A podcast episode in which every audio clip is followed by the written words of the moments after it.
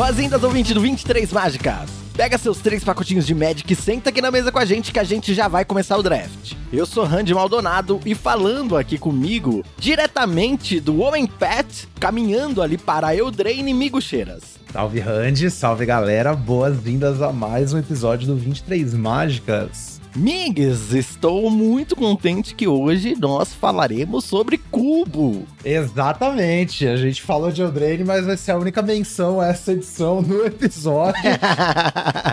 é, os spoilers já começaram e tal, a gente tá ciente, mas vamos deixar tudo isso pra semana que vem, porque hoje a gente vai falar só de cubo. O cubo, cubo Arena vai voltar pro nosso querido Areninha aí na próxima terça-feira, dia dia 22 e a gente já tem um Open no final de semana, dia 26. Então hoje a gente vai falar só desse cubo maravilhoso, melhor coisa que tem na areninha. Isso aí, a gente está caminhando para o Drain, já estamos nos preparando para gravar um episódio aí com os spoilers, com as signposts que foram lançadas, mas por enquanto vamos focar no cubo porque, né, queremos trazer doletas para casa e queremos que você ouvinte também traga doletas. Isso mesmo, vamos faturar. Se você nunca jogou cubo, a gente vai mandar tudo aqui que você precisa saber para começar e vambora. Mas antes da gente ir pro nosso assunto principal, eu queria lembrar você, ouvinte, que você pode ajudar muito o nosso trabalho aqui se você compartilhar esse episódio com outras pessoas. Então você ajudando o 23 Mágicas a ser conhecido por outras pessoas. Eu tenho certeza que tem muita gente que gosta de draft, que gosta de formatos limitados e ainda não conhece o 23 Mágicas não ouviu o podcast, não pegou o costume aqui de ter as nossas belas vozes acompanhando você aí na condução,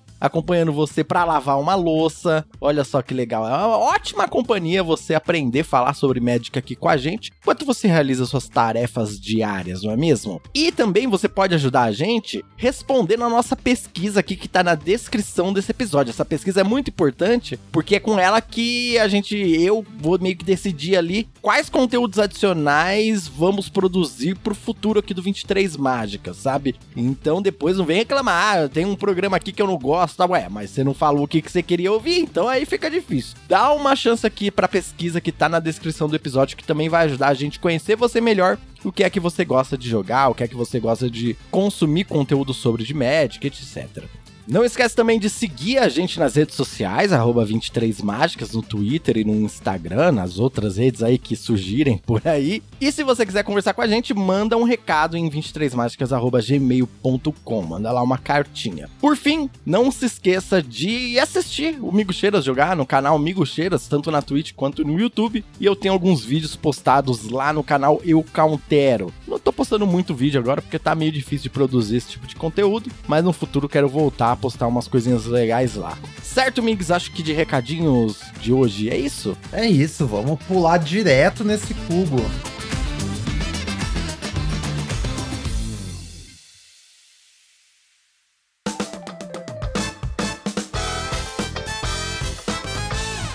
Estamos aqui direto no nosso assunto principal, Migs, Cubo, Cubo Arena. Vamos, vamos fazer o seguinte, vai, vamos. Geralmente eu falo assim, inclusive eu conversei isso com você, Migs, e falei: a gente vai tratar o nosso ouvinte, a pessoa que tá ouvindo aqui o podcast, com alguém que gosta de draft e que já sabe das coisas de draft. A gente não vai tratar como um iniciante, porque aqui o podcast já é um lugar mais avançado. Mas, porém, entretanto, todavia, chegou ao nosso conhecimento que algumas pessoas novas no draft estão sim consumindo esse conteúdo aqui. Eu achei bem legal. Então acho que esse episódio em especial a gente poderia começar desde o começo explicando o que, que é o cubo, não é mesmo? Não, exatamente. Eu também tinha pensado a mesma coisa. Galera que joga draft, mas não tem ideia o que, que é cubo, só olha lá e fala, ué, e nem, nem se, se dispõe, né? Então, para começar. Primeiro, acho que assim, todo mundo devia jogar cubo quando pode, porque é uma ótima forma de você melhorar no Magic, assim, os fundamentos, né? Toda a questão de interação entre as cartas e os fundamentos básicos de Magic. Então, super recomendo. E é mais intimidador do que realmente é na, na prática, sabe? Quando você vai jogando pegando jeito. Então, assim, uhum. Pra começar, o que, é cubo? Quando a gente joga draft, a gente tá, de certa forma, consumindo um produto da Wizards, né? A gente tá abrindo pacotinhos selados em que a gente não sabe o que, que pode vir dentro. A gente tem uma lista ali das raras da edição e tal, das incomuns comuns. Só que não, você não tem certeza exatamente qual rara você vai abrir em cada pack que você tá. Você tá. Você tá abrindo. Então você sempre tá envolvendo a Wizards no meio, né? Quando você joga um booster draft. O uhum. cubo é um formato criado por jogadores e meio que, sei lá, vamos criar uma forma sustentável e, e, customizada de jogar draft, sabe? Então é meio que assim: se Commander é tipo o, o Magic Next Level, Cubo de certa forma também é, sabe? Que é um jeito que a galera encontrou de, de personalizar a experiência do jogo, saca? Isso eu acho que é bem legal, velho. Uhum. Que é um formato criado pela galera. Então, assim, no cubo, ao invés de abrir boosters de uma edição determinada, a gente vai criar um cubo que nada mais é do que uma lista de cartas e a gente vai então dividir em pacotinhos e draftar esses pacotinhos dessas cartas dessa lista como se fosse um booster draft normal. Então, igual a gente joga draft, só que todas as cartas vêm dessa lista aí pré-determinada. Então, o tamanho mais normal, original de cubo é 360 cartas, o que dá exatamente três pacotinhos de 15 cartas para oito pessoas sentarem numa roda e draftar. Então, isso aí é uma coisa que começou no Magic físico, né? Então, aí literalmente você divide as cartas ali, você faz os pacotinhos, beleza, não tem caô. E aí a isso própria é... Wizards. Ah, diga. Isso é interessante porque quer dizer que você vai, teoricamente, poder ter acesso, né? A todas as cartas que estão no cubo, né? Você tem a potencialidade de ver qualquer carta que tá na lista, pelo menos nessa lista aí, de, em que são exatamente três pacotes para cada pessoa, né? Isso, exatamente. É uma observação, então, desde já, que esse Cubo Arena, que a gente vai falar sobre hoje, tem 540 cartas, né? Ah, Isso sim. É... Então ele é bem o... mais cartas do que o normal. Então tem uma, tem uma rotatividade, então. Exatamente. 540, se você dividir por 360, que seria o tamanho padrão, por assim dizer, daria 1,5. Então, ou seja, toda vez que você jogar o cubo, a mesa vai ver dois terços das cartas do cubo e não vai ver um terço das cartas do cubo, sabe? Hum. Então isso gera mais variação, porque aí na arena a gente joga também 30, 50 vezes, sabe? Então você ter essa variação adicional, assim, é mais interessante pra galera, né? É importante. No, no, no Cubo Arena você não tem a garantia de 100% que tal carta vai ser aberta, sabe? Tem sempre uma chance de que ela simplesmente não tava naquele draft. Mas aí é isso. Então é uma, aí é uma experiência curada. Tipo, a pessoa que tá criando o cubo, ela meio que define o tema do cubo, sabe? O, o cubo original, assim, se pá, é tipo o cubo vintage. A ideia de você fazer um cubo com as melhores cartas do Magic, sabe? Mas uhum. você pode fazer um cubo temático, basicamente, com o que você quiser. Tem gente que faz o cubo de barco barco, em que todas as cartas têm um barco na arte.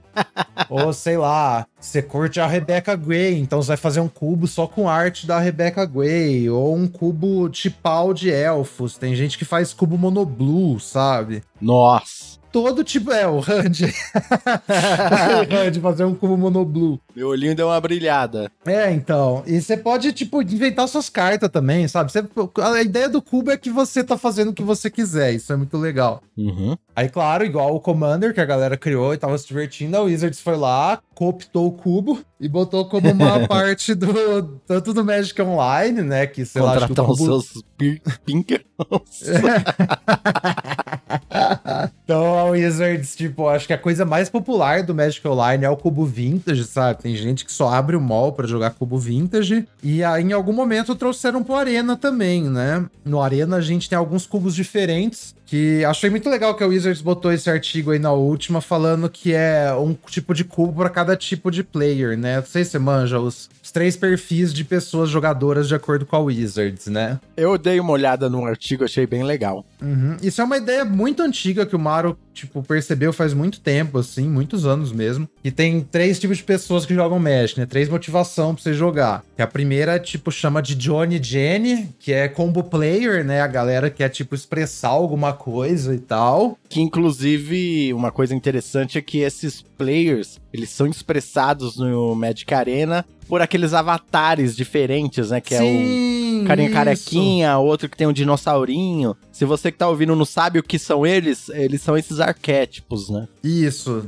Tem o avatar deles no Arena, é verdade. Até porque tem as cartas daquelas edições de borda prata, tem uma carta para cada um desses perfis, né? Isso, isso, é. Então, aí tem tipo Johnny Combo Player, né? Que então pra, pra essa galera tem aquele cubo do funileiro, que é um cubo bem voltado para isso, juntar sinergias e tal, construir umas paradas. Aí a gente tem a galera que chamam de time Teme, que é tipo Power Gamer, que é a galera que que curte tipo fazer uns bichão, sabe? A galera que joga para sentir alguma coisa, né? Então é meio que originalmente tipo, ah, sei lá, fazer as magiconas, sabe? Ou tanto Sim. que a, a imagem é a pessoa com uma fantasia de dinossauro, saca? Sim, então, saquei. Pra essa galera tem aquele cubo cromático, que é tipo ramp, fixing e um monte de coisa absurda, assim, que é a galera que, tipo, joga pra sentir alguma coisa. E é, tem também Spike, né? Que é a pessoa, tipo, Spike Tournament Grinder, né? Grinder de torneio, que a galera que joga pra provar, tipo, que é o brabo, ah, eu jogo pra ganhar, não sei o que, a galera se diverte quando tá ganhando. E aí, pra essa galera, tem esse Cubo Arena, que é essa a ideia. O Cubo Arena é tipo a coleção das melhores cartas no Arena. E é isso aí, não é tanto sobre sinergia quanto o Cubo do Funileiro, é mais sobre cartas boas, sabe? Então, um apanhado ali das melhores cartas que a gente tem disponíveis no Arena, basicamente. Legal, e importante lembrar também que, já que é, são as melhores cartas disponíveis no Arena, nós temos também cartas de Alchemy, né? Cartas, essas cartas digitais. Exatamente. Tem uma confusão que é bem frequente, que a galera pergunta, ah, e as cartas que foram nerfadas no Alckmin, não sei o quê. As cartas que existem no físico, elas estão no Arena igual a versão impressa delas do físico, tá, galera? Aí, as cartas que só existem digitalmente, elas são iguais à última versão delas, tipo, porque elas não são nerfadas ou bufadas, elas só são mudadas, né? Tipo, então uhum. o Crucius, por exemplo, é um 3/1, sabe? Que eu vi múltiplas pessoas com essa dúvida essa semana, mas enfim. É... Aí onde que a gente ia chegar? Então, uma coleção das melhores cartas, aí isso fica disponível na Arena, tá? Como a gente falou, vai ficar disponível na terça. É bem mais barato que um draft normal para entrar, tá, galera? É tipo 4 mil de ouro ou 600 gemas. Então, 40% do preço. A diferença é que você não fica com as cartas, né? Isso. Mas também, quando você.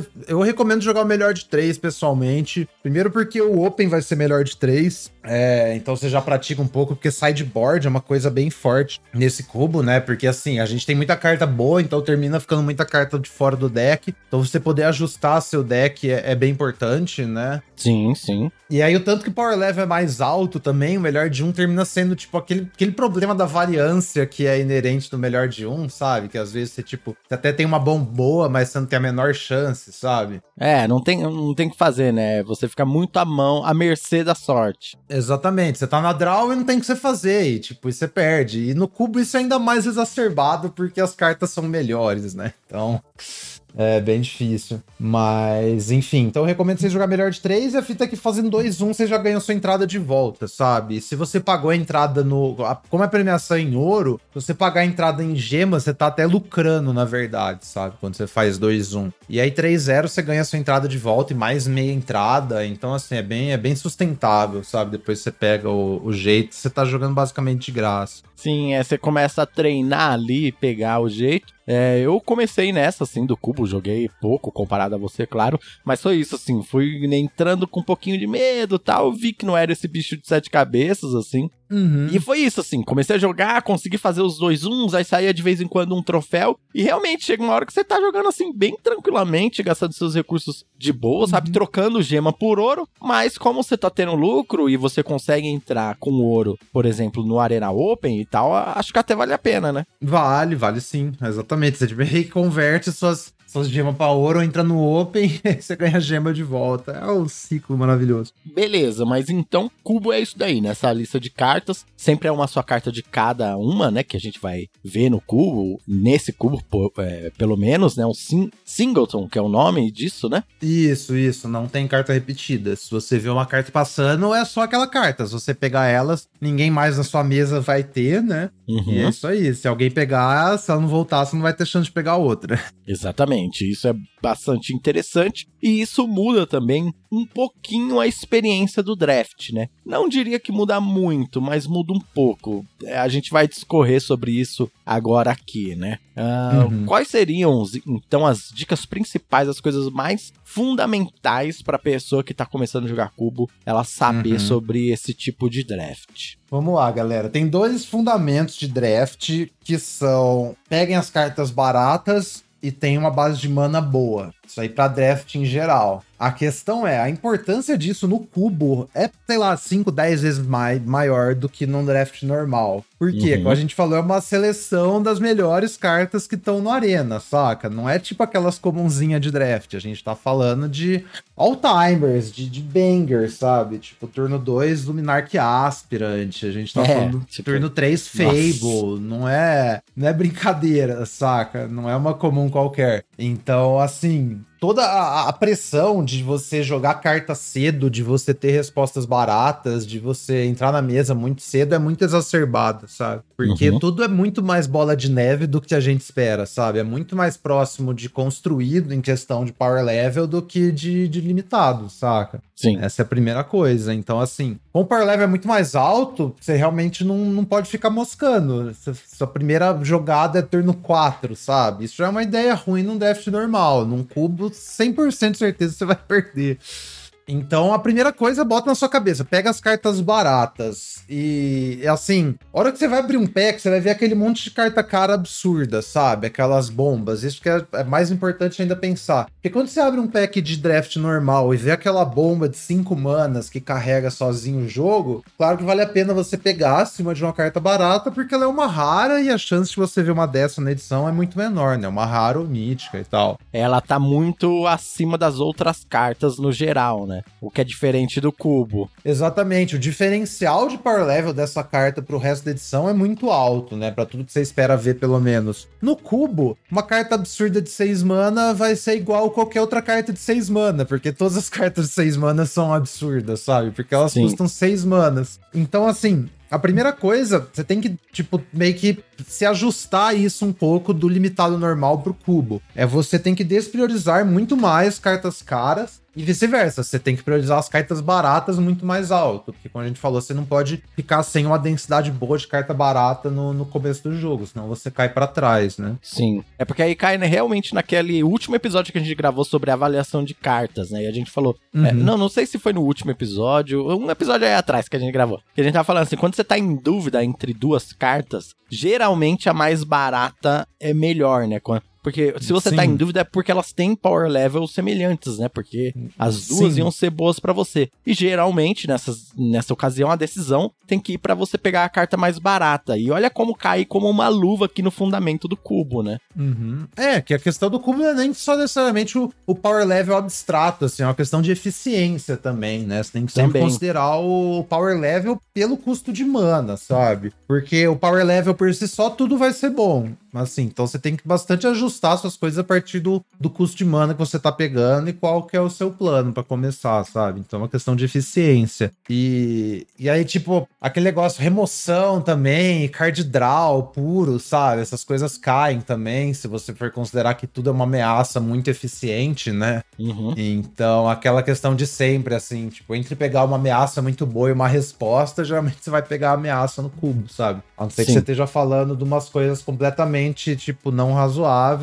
tipo espadas em arados, que é uma remoção. Um mana branco, você exila a criatura alvo e o controlador ganha vida igual poder. Não tem como ser mais eficiente que um mana exila qualquer coisa, sabe? Uhum. Acho, tipo, só que a espadas e arados é uma, uma exceção comparada a qualquer remoção normal, assim. Sim, com certeza. E aí é interessante porque a gente, você comentou aqui, né, que o Arena pensou em três tipos de cubo, né? O cubo do funileiro, Uhum. que é pra quem gosta de fazer combos, o cu, e- ou quem gosta de mesclar sinergias. O cubo Aham. é, cromático, que é pra quem gosta de rampar, conjurar coisas grandes, fazer coisas grandiosas. E nós temos o cubo Arena, que vai ser o que a gente vai jogar. Então a gente já tem que pensar, olha, eu tenho que ter cuidado aqui se eu tô priorizando fazer combos ou rampar, porque aparentemente não é esse cubo o, o principal dele, né? Sim, sim, tiraram, como a gente vai falar nas mudanças, tiraram boa parte das coisas que eram nesse sentido, assim, de tentar fazer uma sinergia ou combar com outra coisa. Meio que só Sim. ficou as paradas de, de eficiência, sabe? Sim, entra naquela ah, o hate puro das cartas, né? Sim, sim, é puro hate. É exatamente, como a gente falou no último episódio, né? Você vai avaliar as, que as cartas é no, no hate, no, no que elas fazem, não tenta mesclar. Claro que, tipo, a gente tem sinergias num sentido macro, assim, sabe? Criaturas Sim. vermelhas agressivas são boas com outras criaturas vermelhas agressivas e com burn que pode ir na cara. Mas Sim. isso se chama Monohead. A gente tem isso desde o começo do Magic, sabe? Sim, é. Não é, uma, não, é não é tipo, ah, eu vou juntar aqui uh, essa mecânica persistir com essa carta aqui que vai combar bem com a mecânica uhum. persistir. Não é, não, você não vai usar as palavras, né? Você vai usar as ideias, né? Tipo, Exatamente, a ideia é do número. meu deck é bater e dar burn, beleza. Ah, a ideia do Sim. meu deck é fazer outra coisa, sei lá, bater pelo ar. Ah, beleza, sei lá. Isso. Vamos falar sobre os arquétipos um pouco mais pra frente, mas Sim. adiantando, o arquétipo no cubo é tudo essa coisa macro, assim, tá? Não tem muito segredo, não. E a outra questão que eu acho que é muito importante, além da eficiência, é a base de mana, tá, galera? Vocês ainda não viram lá no meu canal, tem um vídeo falando só de base de mana. Acho que pra quem nunca jogou cubo, é, é, obrigatório ver esse vídeo antes de jogar o cubo especial, porque é onde pega muito mais isso, né? E se você curte jogar, nunca viu isso aí, reveja também sempre bom lembrar. Então a ideia é, assim como você não pode tropeçar no em fazer as cartas baratas, você também não pode cair para trás em fazer suas cartas porque você tá zicando cor, sabe? Porque você tá Sim. zicando mana. Porque assim, a ideia é essas bases de mana que a gente usa no, no Limited normal, tipo 9 planície e 8 montanha, se você for parar para fazer as contas, isso é meio abismal, sabe? É, é muito ruim. Você compara com um deck de construído, isso aí, né? Impossível. Sim, sim, impossível, exatamente. E aí a diferença é que no cubo a gente tem muito terreno para pegar nos packs, tá? É, vocês olhar aqui cada combinação de cores, né? Cada par de cores. Tem quatro duais nos packs e a gente ainda tem os 10 triomas e a gente ainda tem alguns terrenos que geram de qualquer cor, né? A Forsaken Crossroads e a Fable Passage. Mas esses terrenos não são para splashar. É, calma, é. não, é isso aí, galera. Vamos já. Já dando a letra aqui, gente. É. Não é exatamente para splashar, é para melhorar sua base de mana de duas cores em geral. Isso, isso, isso, exatamente. Idealmente, mandar real para vocês, você tá jogando com uma cor splashando a segunda. Esse é o melhor dos mundos. Mas mas aqui a gente tá se adiantando também. Mas é isso, você tem que. Assim, você tem que pegar terreno muito alto. Terrenos são piques altos. Ainda mais quando certo. você já sabe qual a sua cor. E eu confesso que eu já peguei terreno pique 1, pack 1, assim, na moral, sabe? Caraca. Isso que eu ia perguntar, se, se passa nesse crivo do pique 1, pack 1, no que que você pega um terreno acima de alguma uhum. outra coisa, sabe? Então, aí que tá, é. Porque eu acho que você tem que ter uma estratégia no cubo também, sabe? E, tipo, é bom você ter uns arquétipos que você, que você prefere draftar, ter um plano quando você vai entrar na mesa, sabe? E aí o meu plano era ficar na, na, na combinação Mardu, né? Então então o Boros, o, o preto e tal, né? Ou alguma combinação dessas três cores aí. Provavelmente Boros, ou Orzhov ou Rakdos, ou algo uhum. entre isso. E aí eu abri um pack que não tinha nenhuma mágica nessas cores, realmente boa, só que tinha uma Shock Land Boros, saca? Sacred Foundry. E aí eu fiquei considerando um pouco, mas eu acho que a única coisa que valia a pena, que era realmente insubstituível, era essa carta. Eu peguei a Terrenão, P1, P1. Vambora. Eu acho que eu é já peguei aí. Fable Passage de pick 1, pack 1 também, mas quando era um power level um pouco mais baixo, sabe? Uhum. E aí Fable Passage literalmente vai em qualquer deck seu, saca? Sim, sim.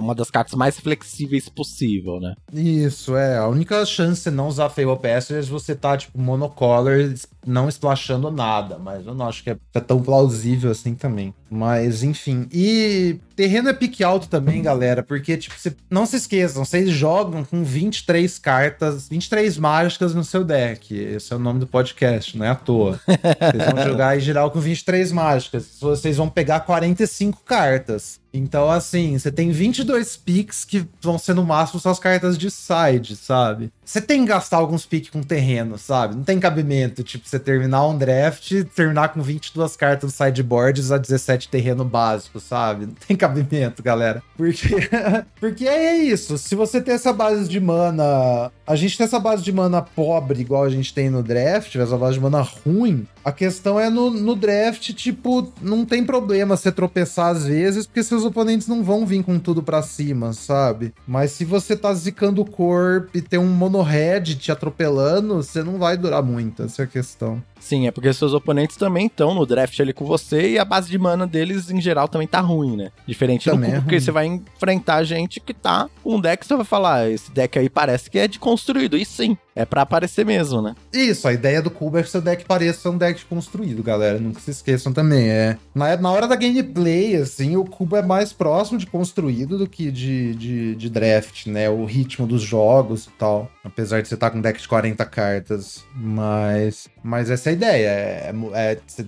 você ter uma ideia dos arquétipos, né? Num nível macro, assim, no que, que quais cartas estão disponíveis no cubo. E tentar montar esses decks aí, o próximo dessa imagem ideal que você tem na, na sua cabeça do que, que é o arquétipo. Acho que, inclusive, uma dica pra quem for começar a jogar, assim, uma coisa que o, que o Ben falou no último Lords of Limited, eu achei bem legal. É, se você tá começando, você nunca jogou cubo, vai começar agora, tenta, tipo, pegar alguns arquétipos e conhecer eles, sabe? Tipo, começa com alguns arquétipos, tenta aprender esses arquétipos antes de você, tipo, ao invés de tentar aprender todos os decks antes do Arena Open, o que não é muito plausível, tenta ver algumas cores ali que tem algum overlap e tentar aprender aqueles decks, sabe? Que eu acho que pode ser uma. Uhum. É mais fácil, é menos intimidador, né? E depois você expande seu, seu range e tal. Beleza, então a gente pode até listar os fundamentos aqui, fazer um resumo, né? Então a gente pode começar até a conhecer os arquétipos, né? Dar uma estudadinha nos arquétipos, a gente vai falar mais sobre isso no futuro. Base de mana, muito importante que você gaste alguns picks com mana. Você precisa ter uma base de mana muito mais sólida do que você teria num draft normal. E cartas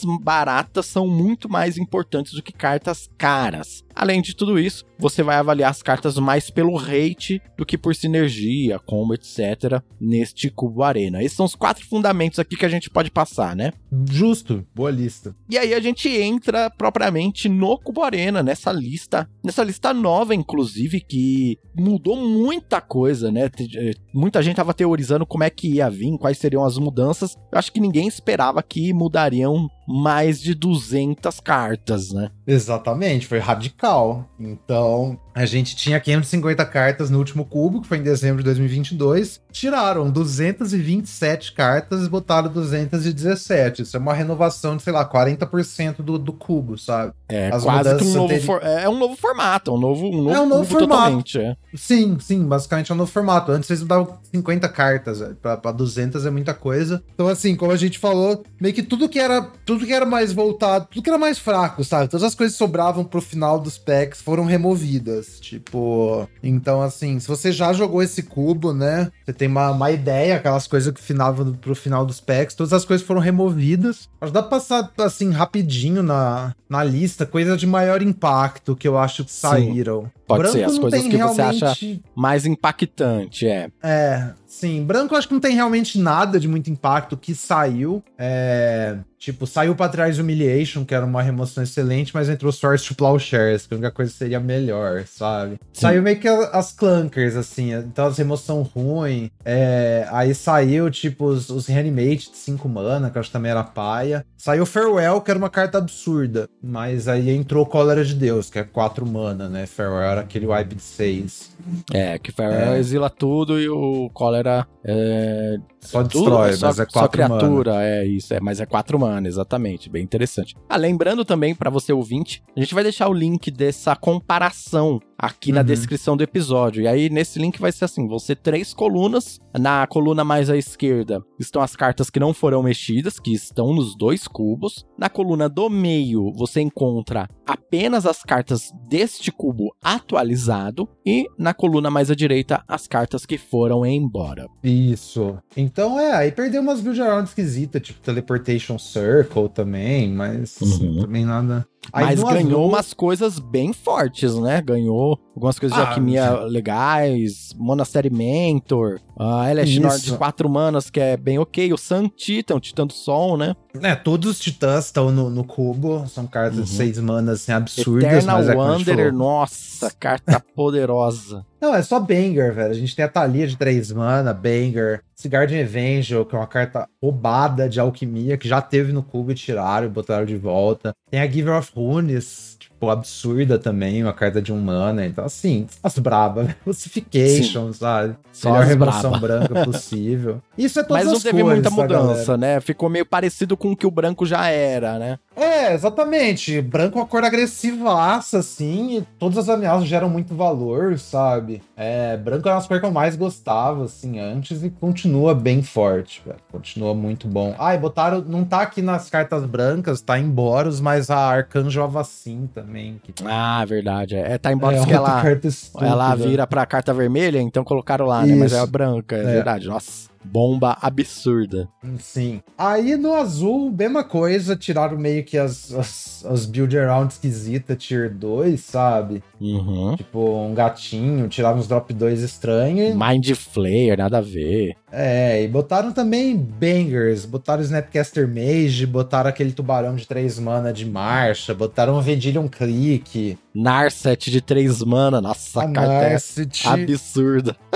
o Gerhook de 6 mana também, já tinham removido do cu e botaram de volta, né? O Gerhook azul que casta coisa do cemitério. É, ah, acho que a carta mais poderosa que tiraram do azul é a Scholar of the Lost Trove, Sim, que sim. é aquela esfinge de 7 mana que fazia clone do cemitério, aí você faz uma corrente de, de clones, sabe? Sim, Aí sim, é, vai fazer falta. Mas dela. colocaram no lugar o Agente of Treachery, né? É, botaram a gente of Treachery, sim. Sete mana. Que é, vamos ver como é que vai. Qual que é o rolê pra, pra jogar. Porque tiraram as coisas de Blink também, em geral. Uhum. Mas, sei lá. Ah, e trocaram também Alrund's Epiphany, né? Aquele turno extra de 7 mana por Time Warp, que é o turno extra de 5 mana. Então, assim, Sim, tudo ficou sim. mais eficiente. E tiraram o Discover the Formula, que é uma carta bem forte de Ah, alquimia era também. muito forte. Que É era bem, verdade. bem legal, tiraram, é um golpe. Mas entrou Time Warp e o Blancans Twilight, que são cartas fortes também. Assim, eu acho que bem outra coisa também, os counters de 2 mana. Uhum. É,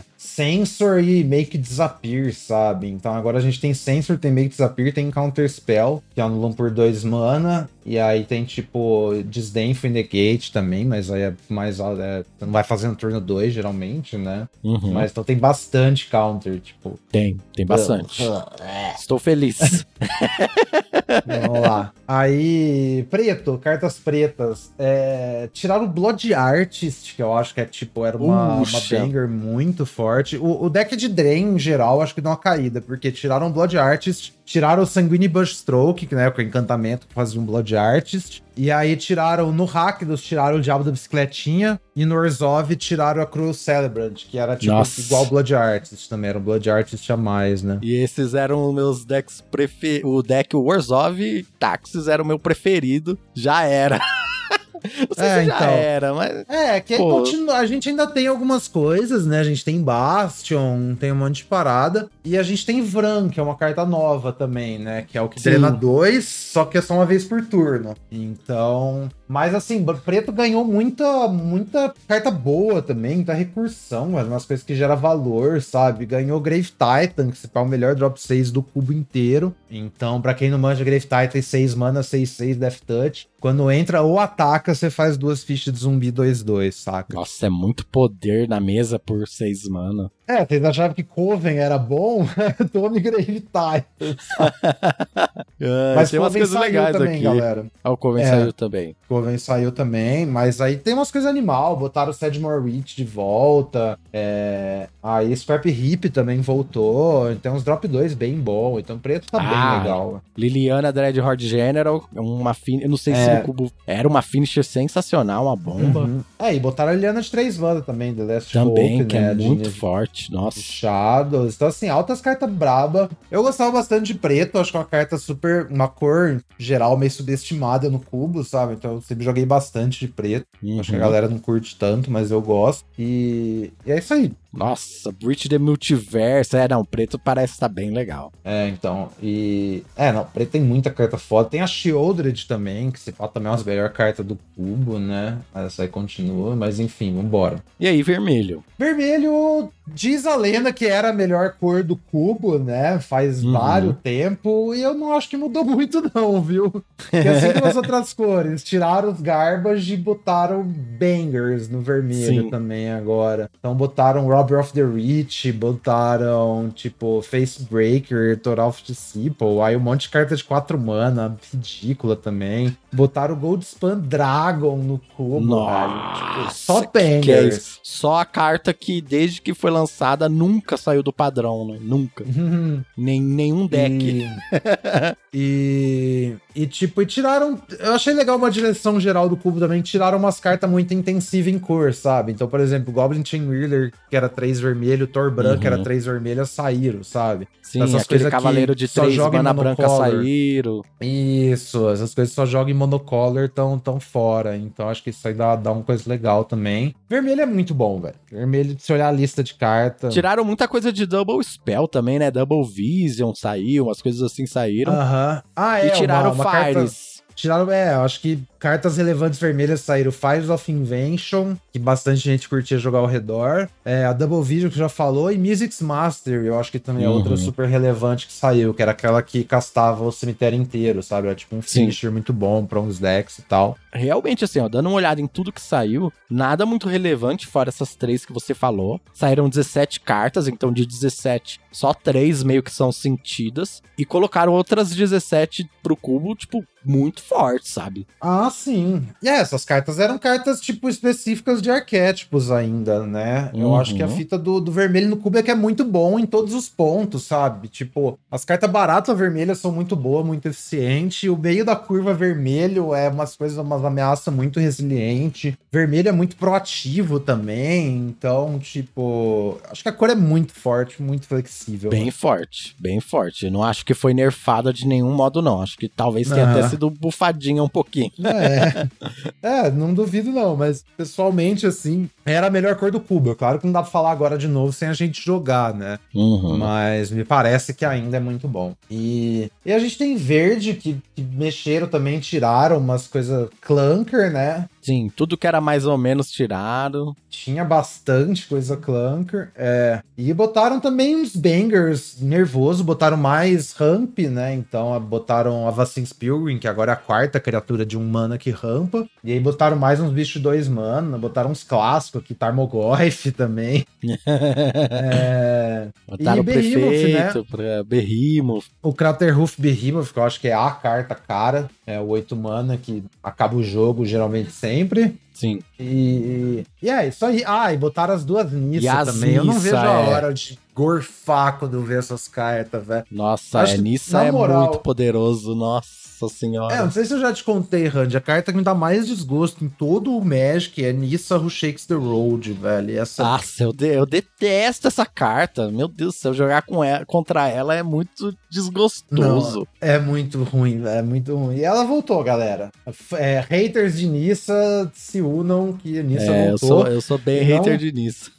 É, e não só essa Nissa, quanto a Nissa Calva também tá no formato. A Nissa de One, que também é ridícula, velho. Muito forte, muito forte mesmo. Legal, o verde deu, deu uma melhorada significativa, né? O Zolite Uhum. também entrou, Conduite É, dos Mundos, não sei se vai ter alguma coisa aí. é, verde tinha muita coisa paia. Bem, bem legal muita. essas coisas saindo. Mas eu acho que ainda assim não sei se, tipo, adianta, sabe? Pra mim, verde foi sempre, tipo, a, a pior, cor piorzinha, assim. Não sei se realmente resolveram agora, mas vamos ver. E aí a gente entra nas multicoloridas, né? As multicoloridas acho que mexeram bastante, né? Tipo, diferente das douradas, diferente das monocolor, que meio que só tiraram as coisas ruins, as multicolor acho que teve uma, uma mexida mais relevante, assim. Porque as cartas eram até que boas, assim, mas no geral também, assim, não teve muita mudança, né? Sim, sim. Entrou Gairuda, saiu o Bosch, aí a Magic Companions, eu acho que o Gairuda é com certeza melhor que o Bosch. Trouxeram de volta a Hostage Taker, que é uma carta obscena no cubo, pode não É, é parecer aquelas forte. coisas, mas é obscena. Aí vermelho, a gente perdeu o Biker e Merstrume, só que a gente ganhou, tipo, Blood Tight, Valk, Ayara, a Judite. Judite. Cut Ribbons e Falkenhat Aristocratia. Tipo, uma lista de carta absurda, assim, absurda. Bem absurdo, o Rakdos tá legal. Nossa, Gru- tá bem legal. Gru perdeu pouca Gru- coisa e adicionou bastante coisa, né? Deu uma mexida aí no Gru. Então, acho que Gru nunca foi jogável no cubo, honestamente. Mas olhando Sim. essas cartas que botaram aqui, talvez tenha dado um up, viu? Bloodbraid é. Elf, muito bom. Huntmaster, O Miglos, Miglos é bem legal. Miglos, muito bom. Ainda mais se fizer turno 2, né? Turno 1 um Elf, turno 2 Miglos. Nossa, vai embora. Aí, Selesnya não acho que mexeu muito também. Botaram Mirari's Wake, que é um dos melhores cartas de ramp, né? Uhum. Mas aí as outras aqui não acho que é aquelas Bem, coisas. É, também não acho que é muita coisa. Orzhov perdemos o Cruel Celebrante, né? Como você disse. Perdeu o Cruel Celebrante, mas ganhou Lingering Souls, que é obscena, né? As almas penadas de Nistrad.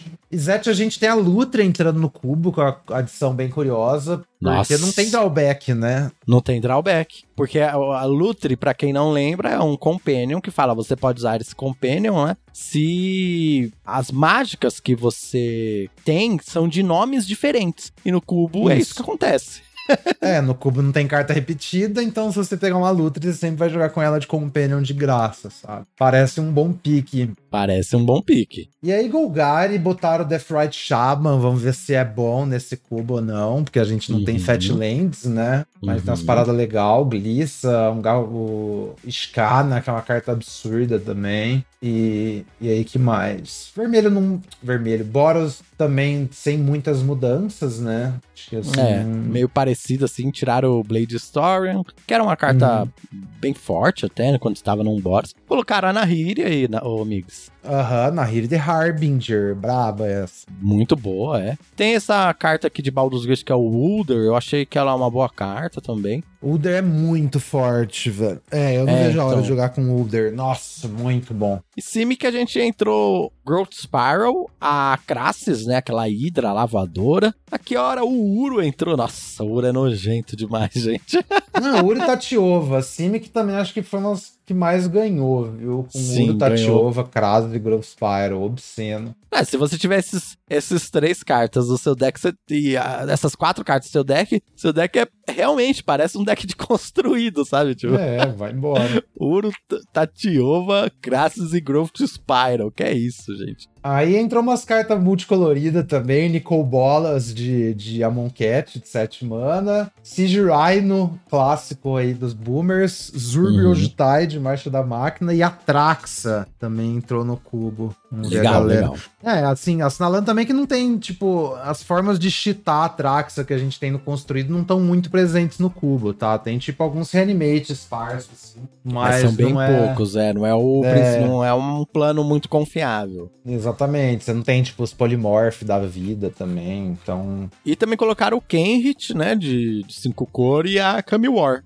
Kami War. É, só eu não boto mais tanta fé. O Kenritão é muito bom. Sim. Então, em geral, é muito bom. Mas, assim, aí já vai entrando naquela 5 mana. Pá. Aí que mais? Aí tem a Haku pra combar com a Nahiri, né? Fazer aquela flavor win. Uhum. Você, você trazer em Haku com a Nahiri. É... E é isso, botaram umas espadas também. Espada de fogo e gelo, espada de Forge é. Frontier, que é a de O Jin de 6 manas entrou, uma boa carta também. É, a carta razoável. O Jin de 6 ah, manas eu não ligo. É... Aquele de 8 é muito com... nojento. É, eu tô confundindo com de ah, 8 mana. Outro. É. Ah, não, não, é. Não Esse não, de não, Jin de 6 eu acho que é só ok, sabe? Esse aí é o que só compra uma carta, né? É ok, é ok. É ok. E Kit do Archive eu acho que é super relevante, voltou. Que é o Sim. Mana Rock, que gera duas, e quando entra você faz, pega uma carta no Spellbook, e o Spellbook é só umas banger de Strixhaven. É, só então, coisa bem também. forte. Time Warp, o Segundo Sol, só coisa forte. É, essas coisas. E, e tiraram e um monte de artefato meio clunk, né? Tiraram é. o portal para Firexa, mas eu acho que é muito lento pra Scuba é, também.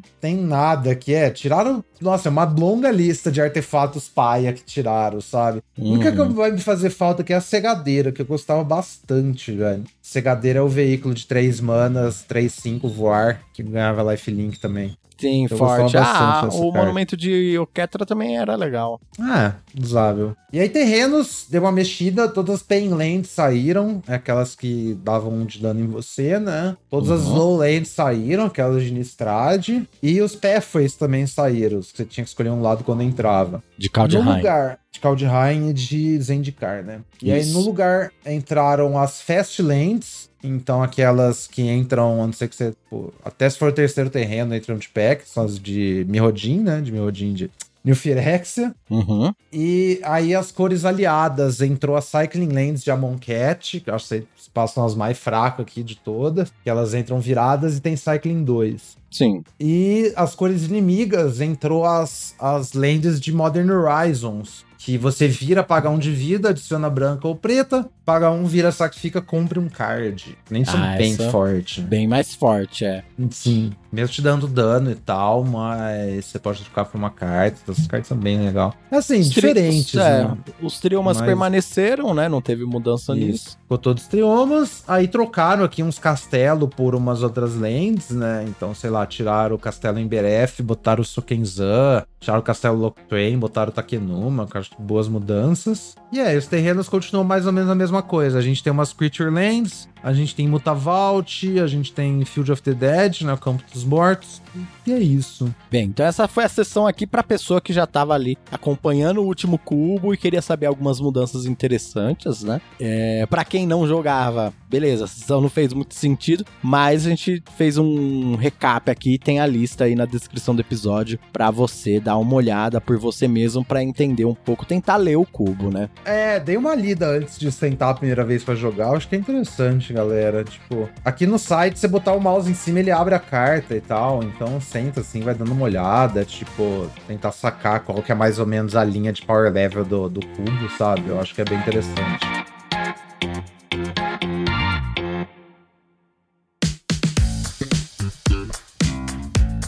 Migas, beleza, já passamos pelos fundamentos, já passamos aqui também pelas mudanças do cubo. Uma coisa que a gente poderia falar agora são os arquétipos e as cores aqui desse cubo, né? Eu sei que é um pouquinho diferente dos drafts tradicionais, né? A gente não tem as signposts. E a gente se guiar pelas duas cores, né? Azores, Boros, para montar um arquétipo, talvez não necessariamente seja a melhor das ideias, né? Você pode falar sobre as cores do cubo e os arquétipos. É como a gente falou, os arquétipos do cubo são meio que os arquétipos macro do Magic, sabe? Então, assim, acho que os dois, os dois arquétipos mais básicos são o Mono Red Agro e o Mono White Agro. Que, tipo, se você já jogou construído, você provavelmente já enfrentou alguns desses decks, eu acho, né? Sim, é todo, toda a rotação vai ter um deck desses. Isso. E a ideia é a mesma coisa do construído mesmo, tá, galera? No vermelho você vai fazer, tipo, criatura na curva, você vai ter bastante carta barata. E aí a diferença é que no vermelho você tem burn, né? Então você tem remoção. Suas emoções geralmente também podem ir na cara do seu oponente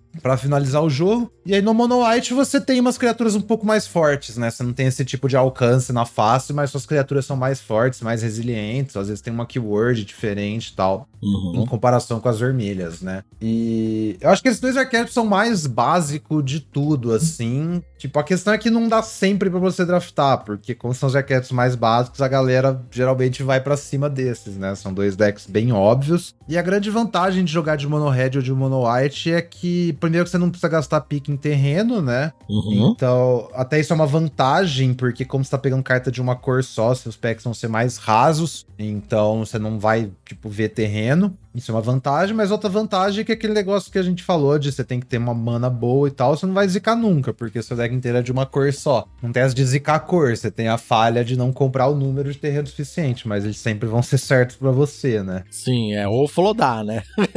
Ou flodar, é, exatamente. Você pode. É essa coisa, você pode comprar o número errado de terrenos, mas nunca os terrenos errados. Porque Sim, você tá jogando exatamente. de monocolor. E isso é uma vantagem. Na prática, eu não acho que dá pra você jogar de monocolor com muita frequência, sabe? Na prática. Então, por isso que eu acho que eu falei que terrenos Boros, especialmente, pra mim, do jeito que eu jogo, são piques muito altos, porque eles permitem montar Boros. E aí o Boros você meio que tá mesclando esses dois decks. Só que aí você tem que ter muito cuidado com a questão da base de mana, porque se o seu deck tá muito montado no meio para as duas cores, fica difícil você ter fonte o suficiente pro seu deck ficar consistente, sabe? Sim, porque o turno 1 é muito importante pra esse tipo de deck. Se metade dos seus drop 1 são vermelho, metade é branco, já fica a base de mana ali meio sambando, né? É, ainda mais se você tiver uns terrenos que entra virado turno 1. Então, tipo, a Checkland, é um trioma, sabe? Aí você não pode fazer nada turno 1, mesmo que seja uma dual. E aí já, você já começa, tipo, putz, se meu deck agro não tá fazendo nada turno 1, meio complicado, né?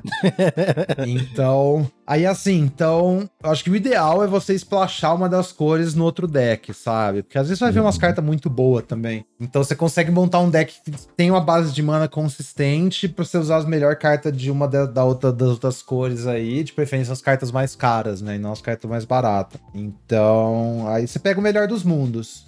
Isso então, valendo assim para todas as cores, né, basicamente. É, qualquer deck de duas cores você for fazer, eu acho que é bom pensar nisso, tá, galera? tipo, por isso que eu falei que o ideal de jogar nesse cubo é uma cor com splash, né? Nem duas, sabe? Uhum. Porque quando você joga de uma cor com splash, você consegue ter uma base de mana mais consistente, fazer suas mágicas com mais consistência, e isso é muito importante. Aí, então esses tem esses dois decks básicos. Aí a gente tem a cor preta, que preto eu acho que não é tanto sobre um jogo proativo, é mais sobre valor, sabe? Sobre acumulando valor e grindar e tal. Uhum. Então, aí também bem clássico, eu acho, do, do, do construído, sabe? Tipo, já jogou de mid-range no, no construído? O preto eu acho que é um deck mid-range, assim, por si. Porque você tem umas, uns começos agressivos no preto, sabe? Você tem umas cartas agro no preto, mas também tem umas cartas mais pro, pro meio do jogo. Eu acho que as melhores cartas pretas são essas cartas aí de 4, 5, 6 mana, né? Como a gente te falou, tem, tem a Sheoldred, tem o Grave Titan, você tem Gerhulk preto, é, Loach, é, assim, umas coisas absurdas. É, Massacre Urm é muito bom também, Agmoth é muito bom, assim por diante. Sim, as coisas baratas são boas o suficiente para você não morrer, é, né? Isso, você dá uma segurada e aí chega no meio do jogo, aí você começa a mandar tijolada, e a sua qualidade de carta é muito alta, sabe? A galera não vive falando, ai, que preto é muito forte no construído, não sei o que, é desbalanceado isso aí passa pro cubo também, galera. As cartas pretas são realmente muito, muito boas. Então acho que tem tanto esse tema do preto aí de, de só ter cartas boas. Isso aí meio que vai combinar bem com qualquer outra cor que você combinar. Então pega as melhores cartas em qualquer cor que tiver aberta junto com as cartas pretas, acho que fica muito legal. E a gente tem esse ângulo também do, do Sacrifice, né? Que eu acho que é umas cartas mais específicas, que aí você quer Priest of Forgotten Gods, Jadar, tem especialmente umas cartas baratas que tem muita sinergia com sacrifício. Ophiomancer, Strider, tem altos drop 1 que você pode ficar devolvendo no cemitério, que é bom para isso, Shambling Gast, assim por diante. Eu acho que as paradas de sacrifício você combina mais com um branco ou com um vermelho, né? Que é onde você vai conseguir casar isso aí legal. Sim, a gente, como a gente falou, a gente levou alguns golpes, né, nesse, nesse deck, mas uhum. ainda deve ser ah. bem, bem forte, com certeza. Ainda deve ser bom, sim. Então, assim, recapitulando, sei lá, Orzhov, Rakdos, mas você pode fazer Sacrifice, você pode fazer uma parada mais mid-range também. Enquanto eu acho que você pegar as outras cor preta, tipo Dimir e Golgari, vai ser mais mid-range, provavelmente, né? No lugar de você uhum. ter um pouquinho de ramp para acelerar suas coisas absurdas. No Dimir ali você vai ter mais card advantage do azul, umas interação eficiente e tal. Sim. O preto vai bem nisso. A gente poderia dizer então que, já que a gente tá falando de coisas macros do Magic, se eu fosse chutar, eu diria que azul é um tipo de control ou não. É, azul tem, tem alguns elementos aqui. Tem, tipo, tantas coisas de contra mágica, que tem várias, quanto card advantage. Então, o próximo arquétipo que ia chegar aqui é o Azorius Control, né? Que eu acho que é outro arquétipo clássico do Magic, tem desde o começo do jogo. A gente vê deck de Azorius Control. É um dos favoritos na galera do construído também, né? Apesar de não ser bom faz muitos anos. A galera É verdade. Porque choras, Covert Go Blue. é. Mas é uma coisa no cubo, tá, galera? Então, pô, cartas boas, anula. Você tem os wipe no branco, sabe? Você tem altos board wipe no branco. Aí você tem o Teferão. Então, assim, é... aí Approach of the Second Sun também é a melhor incom possível pra um deck desse. E aí vai embora, sabe? Você já jogou de, de controle construído, você vai ver as peças, assim. É tipo interação e kill condition, card draw, não tem caô. Acho que esse é um arquétipo bem, bem clássico. Aí tem umas cartas azul que apontam pra uma parada mais tempo também, sabe? Apesar de ter, terem tirado várias. Uhum. Tipo, Delver, essas coisas assim, saiu do cubo, sabe? Mas você ainda tem umas cartas bem boas nesse sentido. Umas criaturas com flash, você tem Mastermind, você tem Vendilion Click, é, uns Bounce. Oh. Acho que se você juntar com o vermelho, deve dar pra fazer um Zetinho assim bacana, Sim. sabe? Tem se tiver as peças certas. Mage, tem até a Kenha mesmo, uma boa carta. É, Bolt, Snap Bolt. Então acho que Zet Tempo é uma coisa também, tá, galera? Eu não. Vermelho é tão bom que eu acho que você parear também em qualquer coisa deve dar certo. Não sei. Pode e vermelho é muito bom. Mas é, azul tá aberto, começou pegando vermelho. Acho que Zet é uma coisa também, né? Pessoalmente, o que eu jogo muito, mas também existe. E, e aí, quando você vai falar de verde com azul, acho que tá entrando naquele plano do ramp lá, né? Que aí você tem Krasis, e aí você vai splashar as outras cores. Talvez é o seu deck de Field of the Dead, essas presepadas, né? Clássico, uhum. o G splash outras cores também, né? Sim. A gente também não foge disso. Porque você verde faz mana, azul compra carta, junta os dois, vai embora. São, são essas cores. É, e aí tem o verde. Quando a gente falou verde, tem esse negócio bastante de ramp, né? E o que verde faz de melhor é rampar cedo. Tem muito ramp de 1 e 2 mana. Especialmente os drop 1, acho que é a coisa mais premium, tá, galera? São tipo sinais pra você ir no verde. Sim. A gente tem elfos de Lanoir, a gente tem elfo místico, que é a mesma coisa de Lanoir. A gente tem a Vacin's Pilgrim, que gera branca. E a gente tem o ganso, que gera de qualquer cor, mas só gastar food, né? Sim. E ali tem os, os ramp de dois mana também, que eu acho que são importantes. Então o verde é tipo sobre acelerar as coisas. Eu acho que joga legal com preto, porque preto é um. Preto é meio que irônico, que tipo, as coisas que você rampa no preto são melhor que as coisas que você ramparia no verde, sabe?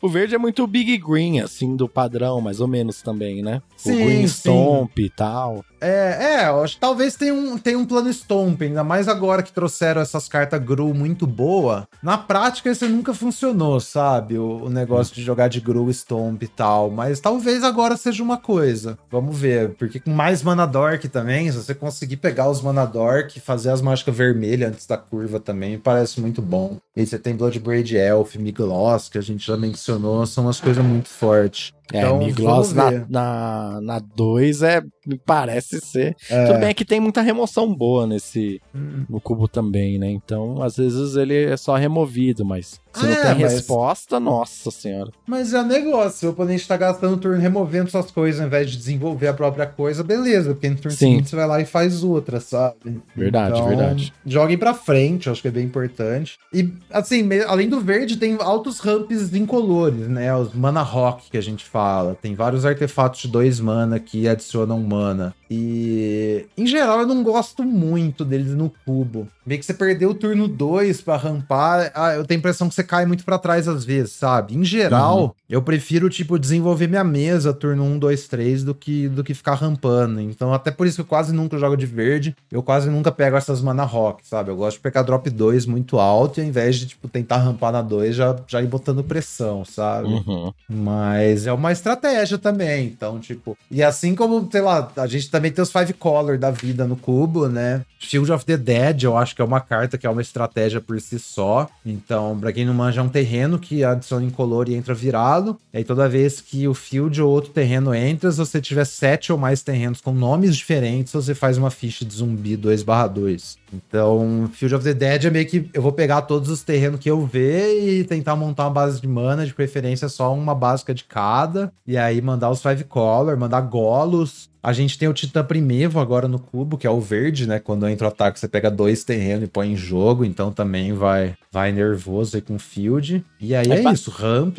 Basicamente color, o que bombas. eu entendi assim é primeiro que você pega as cores base, né, branco, verde, preto, vermelho e azul e coloca elas no seu macro, né? Você fala ah, o que essas cores fazem no geral do Magic. Ali você tem uma direção do que cada cor tá no cubo, beleza. Primeiro é isso, né? E aí a gente entra nos arquétipos tipo Boros e tal. E aí você pode cair realmente né, na mesma coisa, assim, ó. O que Boros é na maioria das edições, né? O que, o que Boros, o, quando Sim. você pensa em Boros, o que, que vem na sua mente? Ah, vem agressão, vem drop baixo tal. Então, é isso que você vai querer no, no, no Boros no cubo. Ah, o que, que você pensa quando pensa em Simic? Ah, rampar e fazer mágica grande e tal. Então, é, os arquétipos do cubo, eles são muito simples até de certa forma, né? É, exatamente. É, simples que não tem muita coisa aí pra, pra explorar exatamente nesse cubo arena, né? É se tivesse tipo, umas build around que vai mudar completamente seu deck, sabe? É, é simples. É, o ideal é que é aquele negócio. Você tem que estar tá botando um deck, não uma pilha de cartas, sabe? Uhum. Mas essa ideia de montar um deck é também ter uma direção, mais ou menos, fazer suas cartas apontar para essa direção, saca? É que é a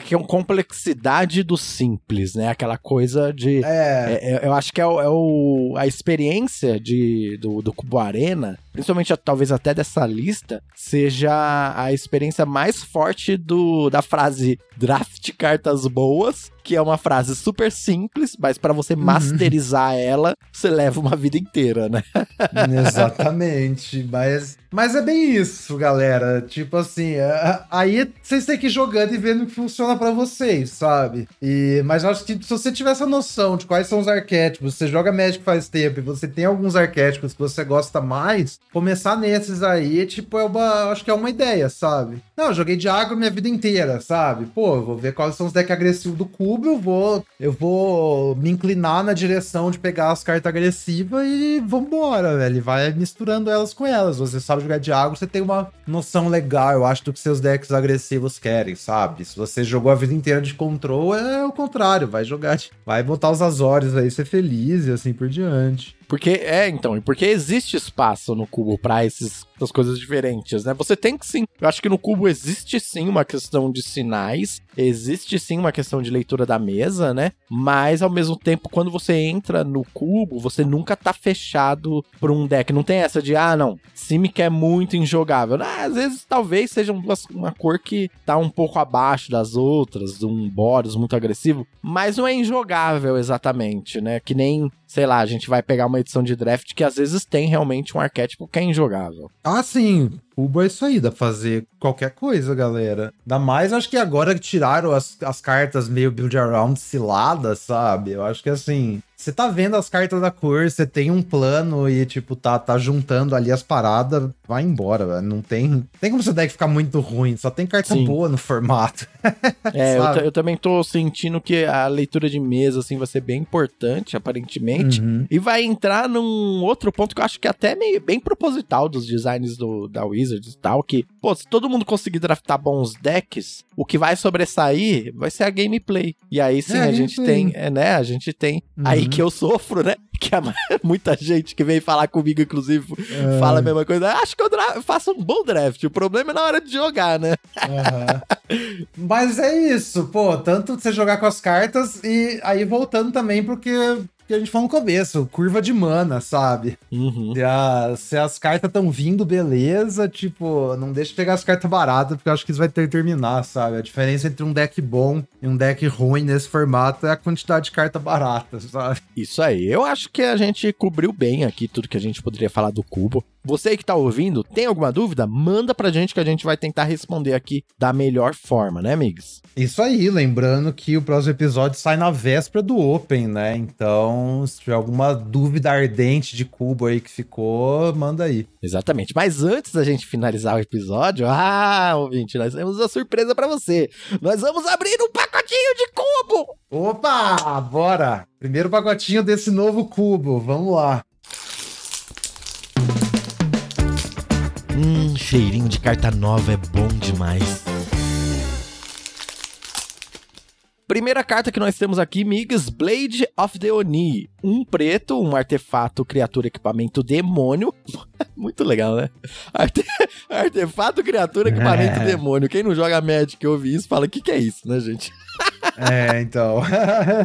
Com ameaçar e a criatura equipada tem o poder e resistência base 5/5 e ameaçar, e é um demônio preto em adicional com as suas cores e tipos e tem reconfigurar dois preto preto. E é, é a criatura 3/1. É uma boa carta agressiva. 2 mana, 3, 1 ameaçar, legal. E aí você pode pagar 4 mana pra fazer qualquer coisa virar um 5-5. Bacana também. É um bom. Assim, é, não, não acho que é um pique alto, porque uhum. vem uma carta de preto agro, né? Não é necessariamente uma carta que você quer em qualquer deck preto, mas se tiver um deck preto agressivo, isso é muito bom. Legal, você, você praticamente já deu uma dica aí para as pessoas ouvintes, né? É que um pique 1, você quer pegar uma carta uhum. boa, mas que sirva em mais de um deck daquela cor, né? Isso, é. Isso eu acho que é bem importante. Os seus primeiros picks têm cores bem flexíveis. Ou, eu acho que dá pra você também pegar um pick 1 que seja mais restritivo, mas quando a gente tá falando, tipo, da absoluta melhor carta para aquele deck, sabe? Hum, sim, sim. Quando é o banger mesmo, aquela carta, você fala, meu, a bomba das bombas. É, sei lá, é. Se você, sei lá, gosta de jogar de control e você vê um approach, sabe? Approach é tipo o melhor feature possível, sabe? Approach não tem nada que substitui Approach of the Second Sun. Ou algumas coisas nesse sentido, assim. Próxima carta de Zalo, incolor azul azul instantânea. Você anula a mágica alvo, habilidade ativada alvo, habilidade desencadeada alvo. Ah, eu adoro essa carta, né? Uma carta muito flexível. Também não é um pack 1 pick 1 pra mim. Mas se eu tô num deck de controle, um deck azul, é uma carta que eu quero ter, né? É, anula de 3 mana. Eu acho que você não vai pegar alto. Se você tiver no deck, você até vai usar. Mas isso aí é tipo uma coisa que você tenta roletar do pack, na verdade. Sim, sim, é, exatamente. A próxima é a Grey Mansion of, of Asphodel, que é o, o mercador lá, né? 3 preto preto. Gary. O Gary, é. 3 preto preto 2 barra 4. Quando entra no campo de batalha, cada oponente perde X de vida, sendo X, sendo X a sua deversão ao preto. E aí você ganha também esse X de vida. Ah, bem médio, eu acho, viu? É, no cubo acho, acho que, que essa aí. Não faz muita coisa. Não, talvez podiam ter tirado, tipo, junto com as cartas de Mono Black, sabe? Mas esqueceram de tirar. É, lá. realmente, essa carta parece uma carta de Mono Black e uma carta de sinergia, né? Tudo que a gente falou que saiu, né? Uhum, sim. É, pessoalmente podiam ter deixado a minha bruxinha do, dos brejos e tirado o Gamer Chan, mas segue a vida, né? Uh, vamos lá. Próxima é Volcanic Spite, em color vermelho instantânea. A 3 de dano a criatura Planeswalker ou batalha alvo. Você pode colocar um card da sua mão no fundo. Se o fizer, compre um card. Legal ver essa remoção entrando no cubo. Você vê a força do Volcanic Spite, né? É uma remoção uhum. muito premium mesmo. Porque além de ser uma remoção, ela tira uma carta ruim da sua mão, né? E você pega outra. Isso. A carta é legal. Também é. não, para mim não é um P1 P1. Não, não. Acho que tem uma diferença de remoção que vai na face, no cubo e não, sabe? Sim. Tipo, só que fosse um Lightning Bolt, ou mesmo um 2 mana, 3 de dano que fosse na cara, eu acho que é mais importante do que, a, do que o draw até nesse, nesse formato. Sim. O Candy Seria mais pra, tipo, decks de control vermelho, sabe? Mais que tipo, mono red agro. Tá jogando de agro, você quer que suas remoções vão na cara também. É, porque entra naquela, né? Você tá trocando uma carta ruim da sua mão por uma outra carta. No draft isso faz sentido. No cubo onde as suas cartas em geral têm que ser boas. É, sim. Uhum. A próxima carta é Lauren of the Third Pet, 2 branco, 2 barra 1 vigilância. Quando entra no campo de batalha, você destrói até um artefato ou encantamento. E tem vira, você e o oponente alvo compram uma carta. Artefatos e, e encantamentos são uma coisa nesse cubo, amigos? Ah, eles são bem frequentes, sabe? Diria que assim, eu não, eu não acho ruim jogar com essa carta main deck. Mas tá bem lá pro, pro final das playable da minha lista, sabe? Uhum, entendi. Até prefiro um pouco no side, assim, se eu tiver mais drop 3 bom. Sim, boa. Mas se eu tiver que usar isso main deck, não vou achar tão ruim, não. Próximo é Hellrider. Duas vermelha vermelha, criatura diabo, 3/3, ímpeto. Toda vez que uma criatura que você controla ataca, o Hellrider causa um ponto de dano ao jogador ou Planeswalker que ela está atacando. Isso é bem bom, velho. Isso me parece bem bem forte, né? Tiraram é... a bicicletinha, mas deixaram aí o, o demoninho do cachorrinho. Nossa. Nossa, velho, isso é insano, isso é insano. A gente jogou muito standard na época, então entra com ímpeto dando ali de 4 a 6 de dano, sabe? E aí entra aí, ó, pessoal que tá ouvindo. É understatus, né? Você tá pagando 4 manos por um 3 barra 3. Uhum. Tem ímpeto, claro, né? Uma coisa legal. Mas te dá em troca muito dano na cara. Nossa, que é isso? Sim, sim. Você tá com duas criaturas na mesa, faz isso, bate, já foi três ali antes do bloco, sabe? É, é bom turno 4, é bom depois também. Eu não sei uhum. se tá uhum. muito para trás, isso aí é muito bom. Legal, esse aí até agora tá, tá interessante com o pique 1. É, razoável, razoável, entre Hellrider e Blade. Uhum. Mas eu acho que Hellrider é um pouco melhor que Blade, mas vamos pra próxima. Próxima, Idanta Trioma, o Trioma de Idanta. É, você adicionar ou branca, ou preta, ou verde, e entra no campo de batalha virar tem Cycling 3. É, triomas em geral, piques altos, né? Uhum. Eu acho que a, a, flexibilidade, especialmente, então pegar um trioma de Indata, teoria tem três decks possível, né, que eu posso jogar. Uhum. É, o trioma Mardu eu pego muito alto, porque é, depois eu falo um pouco sobre a minha estratégia. né, é, boa, boa, boa. Depois do pacotinho. Mas, enfim, bom, bom trioma. Vamos pra próxima. Atsushi The Blazing Sky. Duas vermelha vermelha, 4-4 voar atropelar. Quando morre, você escolhe um. Exila os dois cards do topo do seu grimório. Até o final do seu próximo turno, você pode jogar esses cards ou você cria três fichas de tesouro. Acho que essa carta incomoda, mas não é tudo isso, não sei. É um bom drop 4. Eu não acho que se compara com o Hellrider, sabe? Uhum. Talvez, tipo, num deck mid-range até melhor que o Hellrider, mas eu acho que idealmente você quer jogar pra frente, né? Então eu pegaria Hellrider acima de Atsushi, P1, P1. Ah, a próxima é Showdown of the Scouts. Essa eu sei que é um banger aí, duas vermelha branca. É uma saga, né? Tem três capítulos. Primeiro capítulo você exila quatro cartas do, da- do topo do seu Grimório. E até o final do seu próximo turno você pode jogar essas cartas. E o segundo e o terceiro capítulo, sempre que você conjura uma mágica, você coloca um marcador mais um mais um na criatura alvo que você controla. Não, isso aí num deck de curva baixa, tipo um mono red splashando isso, mono white splashando isso, sabe? Que o bagulho vai te comprar, vai esvaziar a mão, aí jogar isso, comprar mais um monte de carta em cima, e aí plá, gastar tudo de novo. É muito bom também. Nossa. Muito bom. É, é gás, e além de gás, bufa tudo que tá na meia. Nossa, que. Sim. Muito forte, muito É forte. bem da hora. Próximo é Phyrexian Metamorph.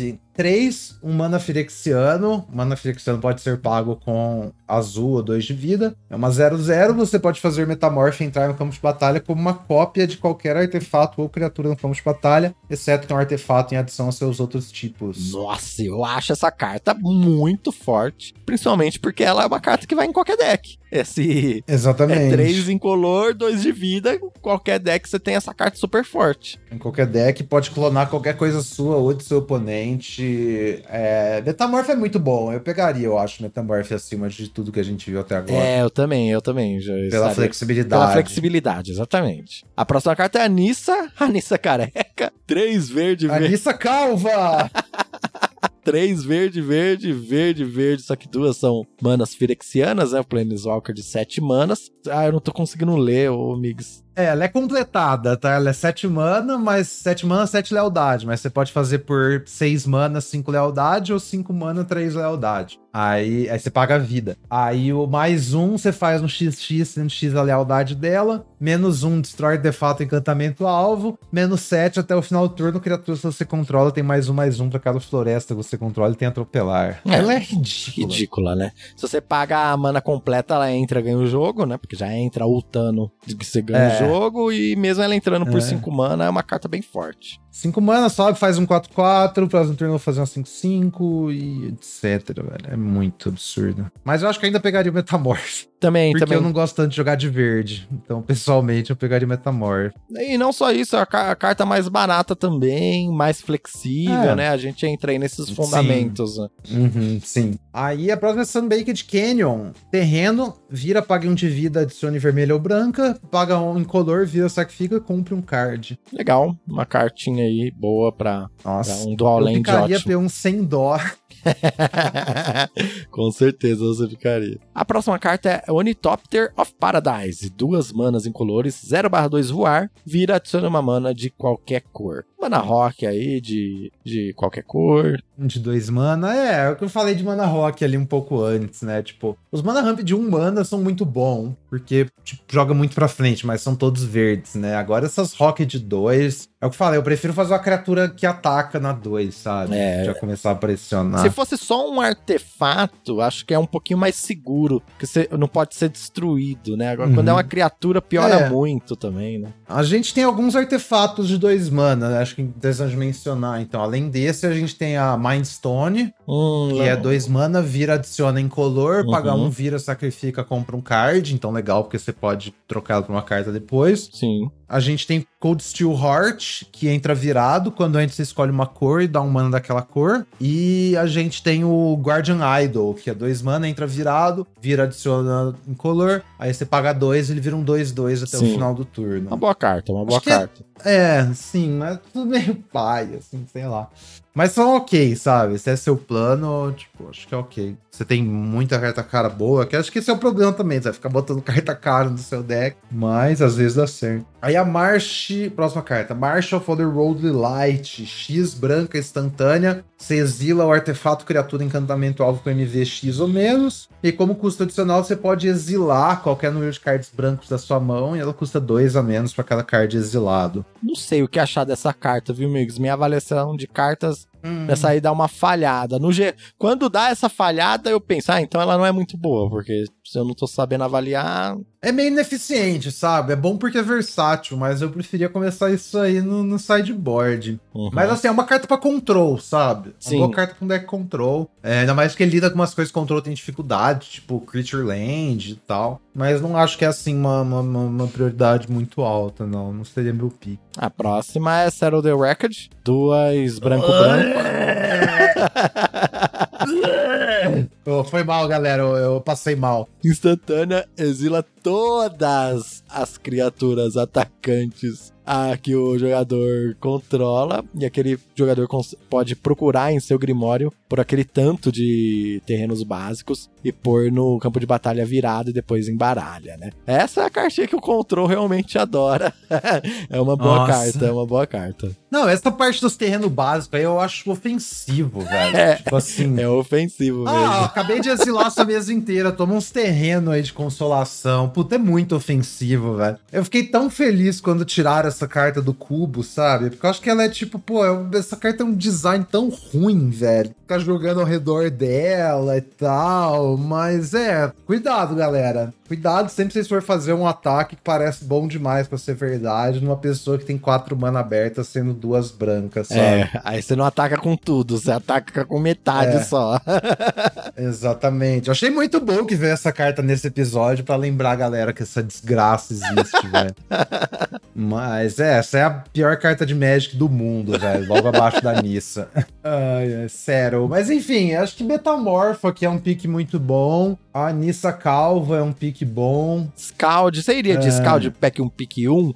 mesmo sendo uma carta multicolorida, hum, acho que o cubo é de eu boa. Eu poderia, sim. É porque fala um pouco sobre a minha estratégia, então, galera. Boa, vamos entrar nisso aí. A minha estratégia no último Cubo Arena é basicamente não ver as cartas verdes e azuis, sabe? Então. Porque eu acho que assim é muito fácil você terminar com algum deck dentro do espaço Mardu, sabe? Seja o Boros, ou Orzhov, ou Rakdos, ou Monohead splashando uma cor, sabe? Tanto Boros mais pro meio ou mais pra uma cor ou outra. Eu acho que a, a, qualidade das cartas é muito alta e, e as cartas são bem flexíveis também, né? Como a gente falou, as cartas vermelhas, tipo, joga muito bem em todos os pontos, as cartas preta também e as cartas brancas, sabe? Eu acho que, tipo, azul e verde tem uma, uma, uma, um espaço mais restrito dentro do formato, assim, de fazer mais a mesma coisa. Sim, sim. eu acho que essas cores são, são puramente versáteis. Então não é nem assim, tipo, ah, vou sempre terminar numa, numa, no mesmo deck tipo, a Boros Agro. Não, porque às vezes eu tô vendo as cartas mais lentas e vou terminar, tipo, um Orzhov Sacrifice Drain, sabe? Uhum. Ao invés de um deck agressivo. Então vai depender do que eu tô vendo. Mas eu acho que a partir do momento que você, tipo, ignora duas cores, basicamente, fica muito mais simples você ver o que tá vindo nos packs, sabe? É, eu acho isso interessante porque no draft mesmo,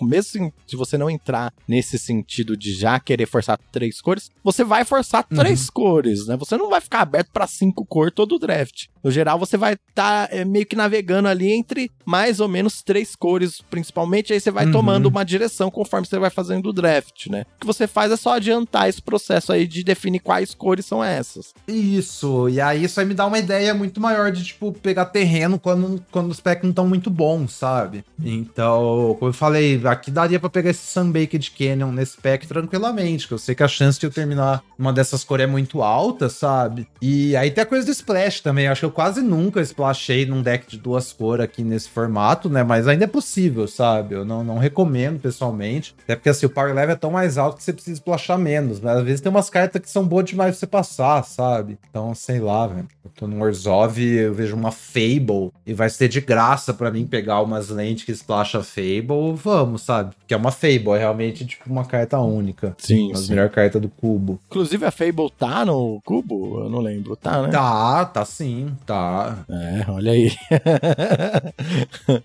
Fable of the Mirror Breaker, galera. Acho que provavelmente uma das melhores cartas do cubo, honestamente. Assim. Dos melhores cartas é... do Magic, quebrou tudo. Do Magic, exatamente.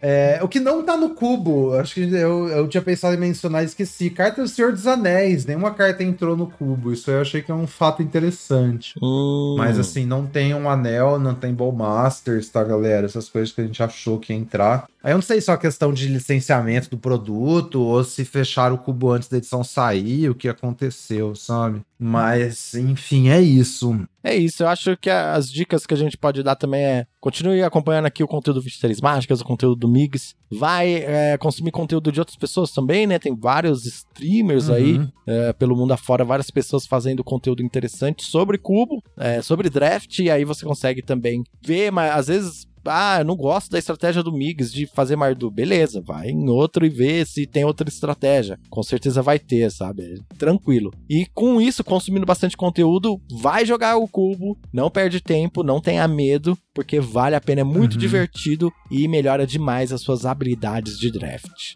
100%, galera. Repito mais uma vez, joga em cubo. É isso que o Hunt falou. Você vai aprender muita coisa e é muito legal. E dentro da economia do Arena, cubo é muito barato, sabe? Não tenha, tipo, receio. O bagulho é muito acessível, assim. A gente nunca tem uma época tão boa. E boa sorte para quem for jogar o Open. E e também o cubo só sai na terça, né? Mas eu tô vendo aqui de organizar uns, uns eventinhos de cubo com a comunidade, já ir postando no YouTube. Então, se você ter uma ideia prévia aí de como é um draft de cubo, desse cubo e tal, na prática, antes do cubo sair, fica de olho lá no meu canal e vamos que vamos. Boa! Não esquece você que tá ouvindo de responder a nossa pesquisa. E, migas, obrigado por mais um dia de 23 mágicas. Valeu, Randy, valeu, galera. E a gente se vê na próxima semana com o próximo episódio de 23 Mágicas.